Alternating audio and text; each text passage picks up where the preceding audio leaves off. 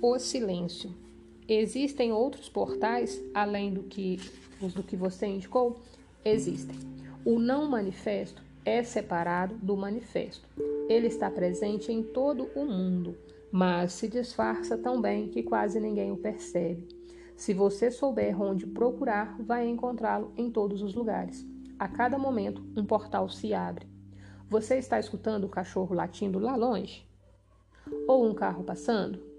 Escute atentamente. Consegue sentir a presença do não manifesto nessas ocasiões? Não consegue? Procure no silêncio, no lugar onde os sons nascem e para onde retornam. Preste mais atenção ao silêncio do que aos sons.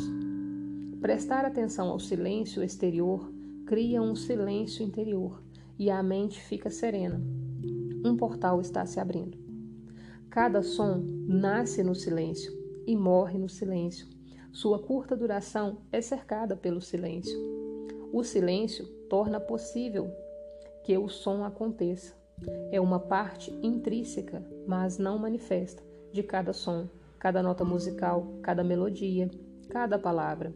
O não manifesto está presente neste mundo como silêncio essa é a razão pela qual dizem que nada neste mundo é tão parecido com Deus quanto o silêncio. Só que temos de fazer é prestar atenção a ele, mesmo durante uma conversa. Fique consciente dos espaços entre as palavras, dos curtos espaços de silêncio entre as frases.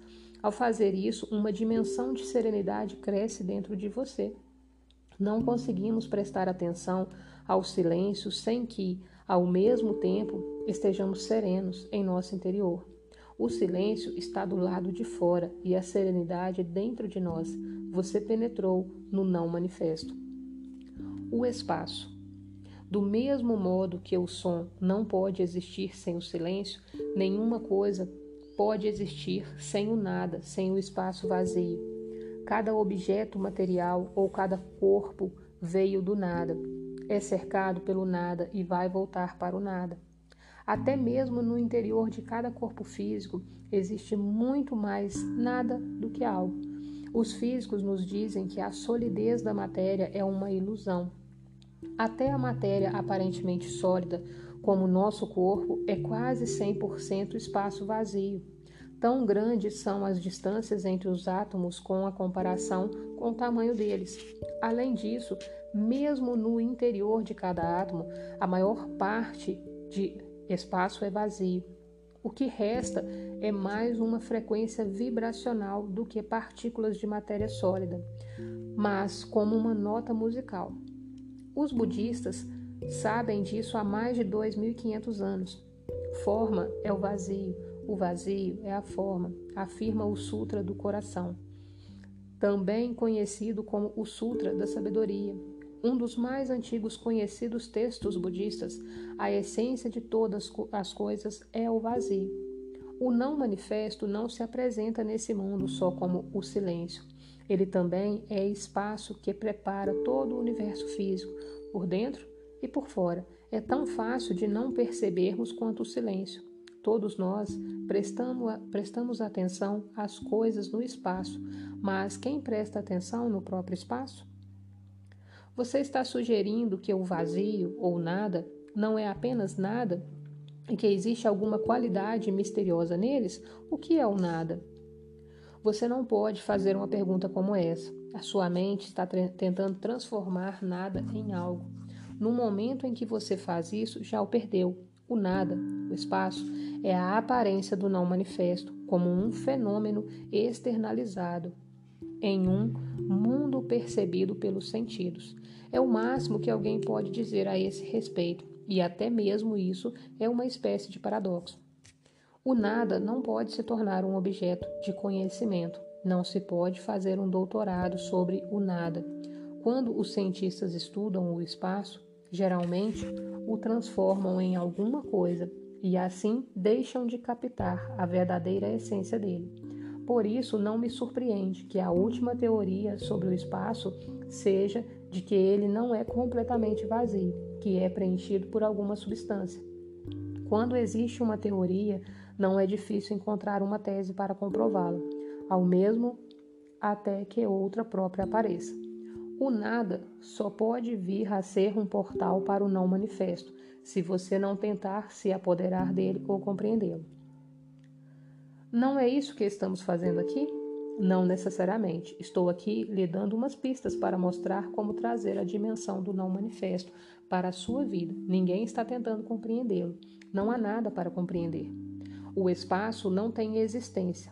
A palavra existir significa destacar-se. Não conseguimos compreender o espaço porque ele não se destaca.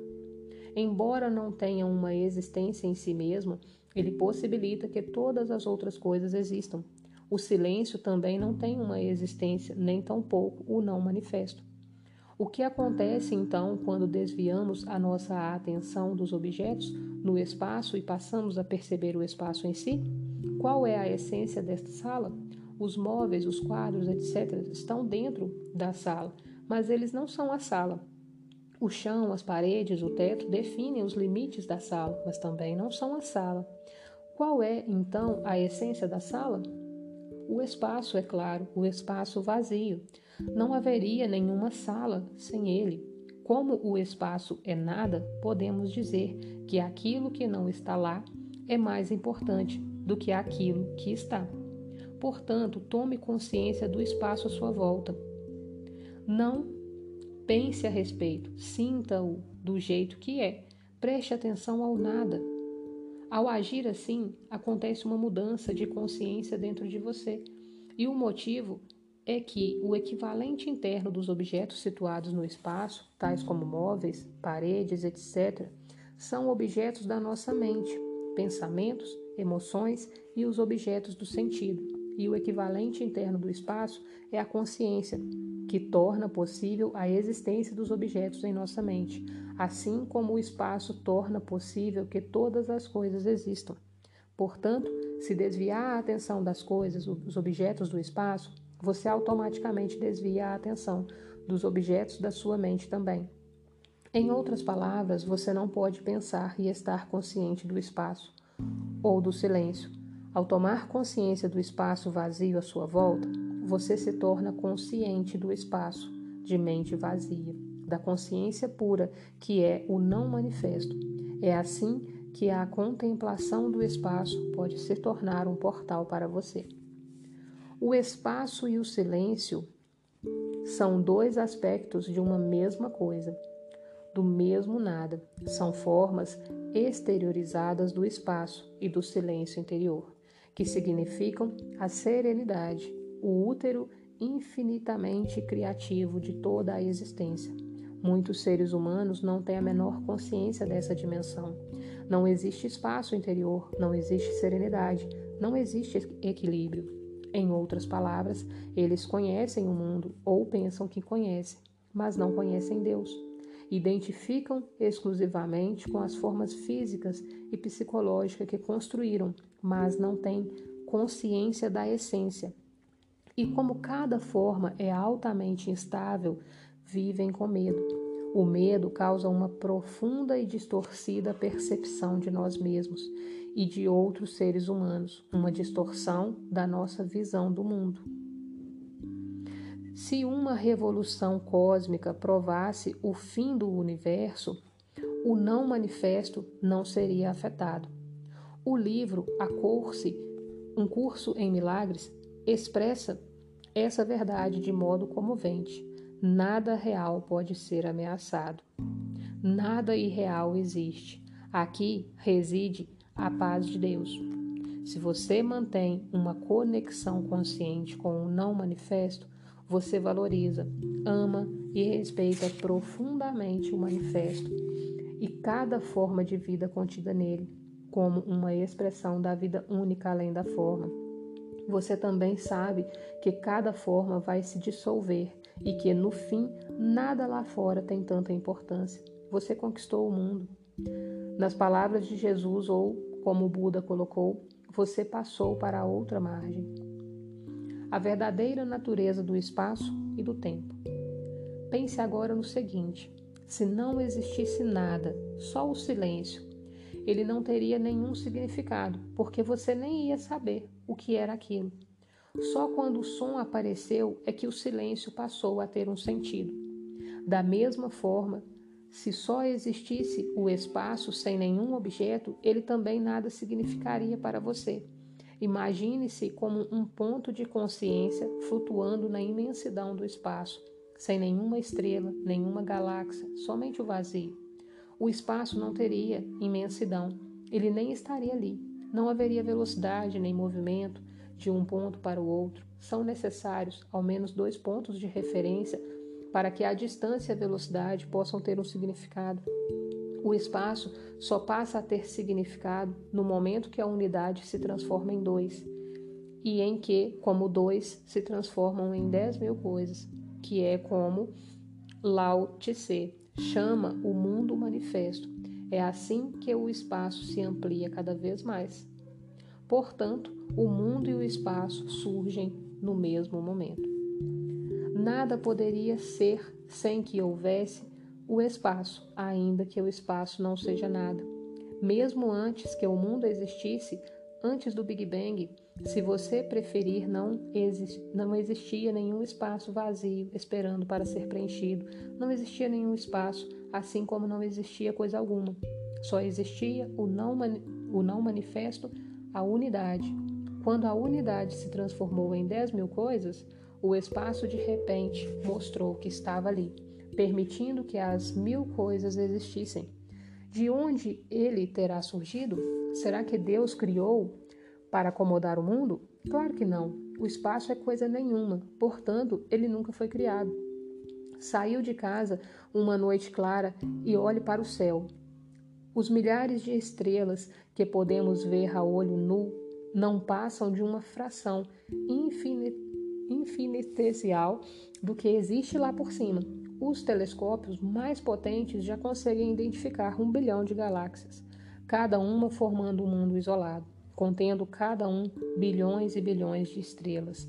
Ainda assim, o que inspira mais respeito é o próprio espaço sem fim, a profundidade e a quietude que possibilitam que toda essa grandeza exista. Nada poderia inspirar mais respeito e grandiosidade do que a inconcebível imensidão e quietude do espaço, e ainda assim o que ele é? Um vazio, um imenso vazio.